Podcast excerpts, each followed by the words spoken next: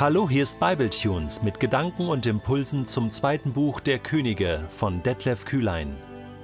Der heutige Bibletune steht in 2. Könige 14, die Verse 8 bis 16 und wird gelesen aus der Hoffnung für alle. Nach diesem Sieg schickte Amasja Boten zu König Joasch von Israel, dem Sohn von Joahas und Enkel von Jehu. Sie sollten ihm ausrichten: Lass uns gegeneinander Krieg führen, dann sehen wir, wessen Herr stärker ist. Joasch, der König von Israel, ließ ihm antworten: Ein Dornstrauch auf dem Libanongebirge sagte einmal zu einer mächtigen Zeder: Gib meinem Sohn deine Tochter zur Frau. Doch die Tiere auf dem Libanon liefen über den Dornstrauch und zertrampelten ihn. Gewiss, Du hast die Edomiter geschlagen, aber das ist dir wohl zu Kopf gestiegen. Bleib lieber zu Hause und genieße deinen Sieg. Warum willst du ins Unglück rennen und ganz Juda mit hineinreißen? Doch Amasja ließ sich nicht warnen.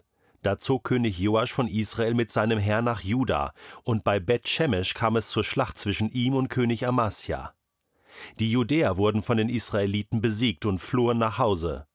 König Amasja von Juda, der Sohn von Joasch und Enkel von Ahasja, wurde vom israelitischen König noch in Bet-Shemesh gefangen genommen.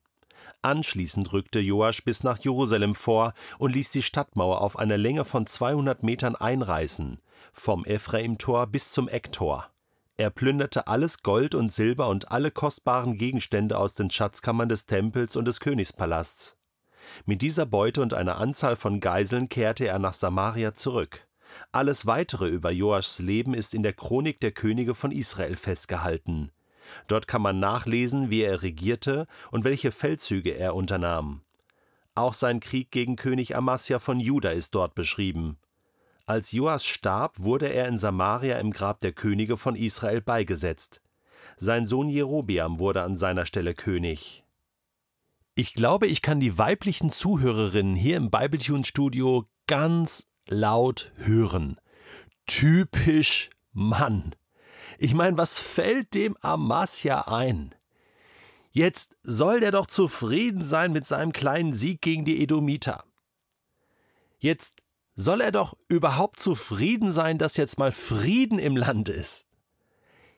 Da legt er sich mit dem König von Israel an, mit dem König vom Nordreich. Was soll das? Ich meine, man schlägt die Hände über den Kopf zusammen.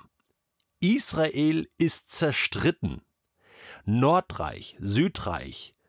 Das ist ja schon schlimm genug, dass es überhaupt diese zwei politischen Reiche gibt mit zwei Königen. Aber jetzt fangen die noch an, gegeneinander Krieg zu führen. Und ich meine, der Joas oder Joasch reagiert noch ganz cool und sagt, was willst du eigentlich, du Winzling?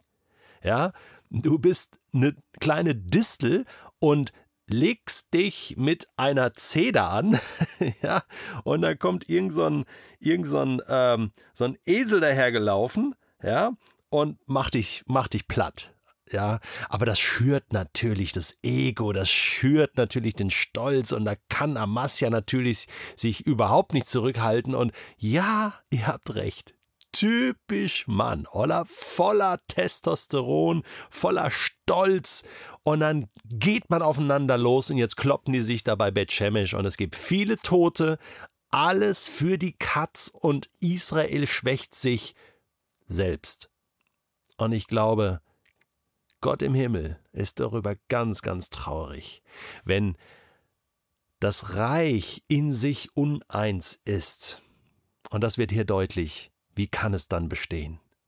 Für mich ist das so ein Symbol, ja, es ist mehr als ein Symbol, äh, dieser, dieser innere Krieg, dieser innere Zerfall, politisch, aber auch jetzt militärisch und schon lange geistlich, wird dazu führen, dass Israel, und so wird es kommen, keinen Bestand mehr haben wird. Es wird von der Landkarte erstmal verschwinden. Ja, es muss sogar verschwinden, damit Gott einen Neuanfang machen kann. Ich habe mir so gedacht, wie ist das im Reich Gottes? Gibt es da auch dieses Gegeneinander Krieg führen?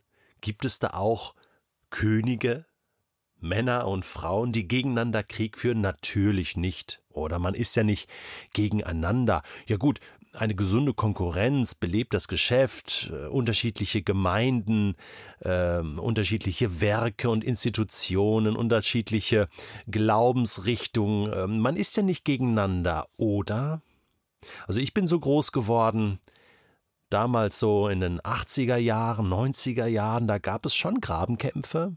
Da hat man auf die Charismatiker mit dem Finger gezeigt und dann waren da die aus der Brüdergemeinde, die Konservativen und oh, die kommen da aus der katholischen Kirche, die aus der evangelischen und äh, dann gibt es äh, diese Werke, die so ein bisschen liberal sind und diese Werke, die äh, ziemlich konservativ sind und, ähm, und man selbst war immer genau richtig. Ne? Kennst du das? So dieses Gefühl von, alle anderen sind so ein bisschen neben der Spur, aber man selbst ist richtig.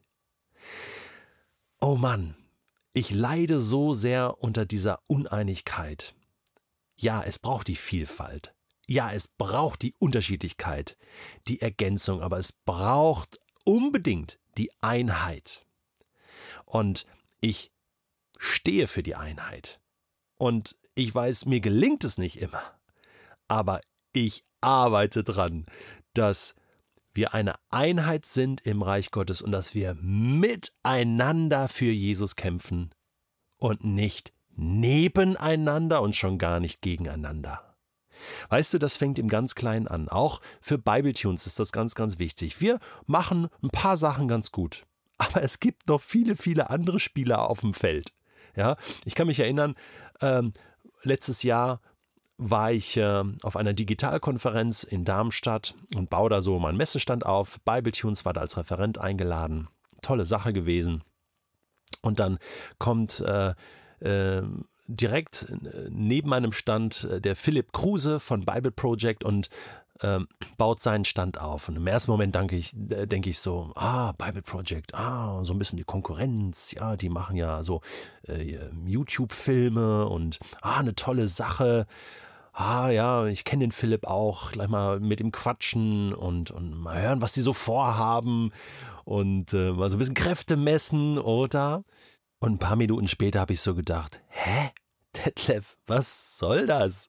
Hey, komm, jetzt triff dich mit ihm auf einen Kaffee und dann überlegt doch gemeinsam, wie ihr etwas für Gott miteinander machen könnt. Okay? Bibletunes macht was gut, Bible Project macht was gut, Bibellesebund macht was gut. Es gibt so viele Spieler auf dem Feld. Lass uns doch was zusammen machen für Jesus, nicht jeder für sich allein.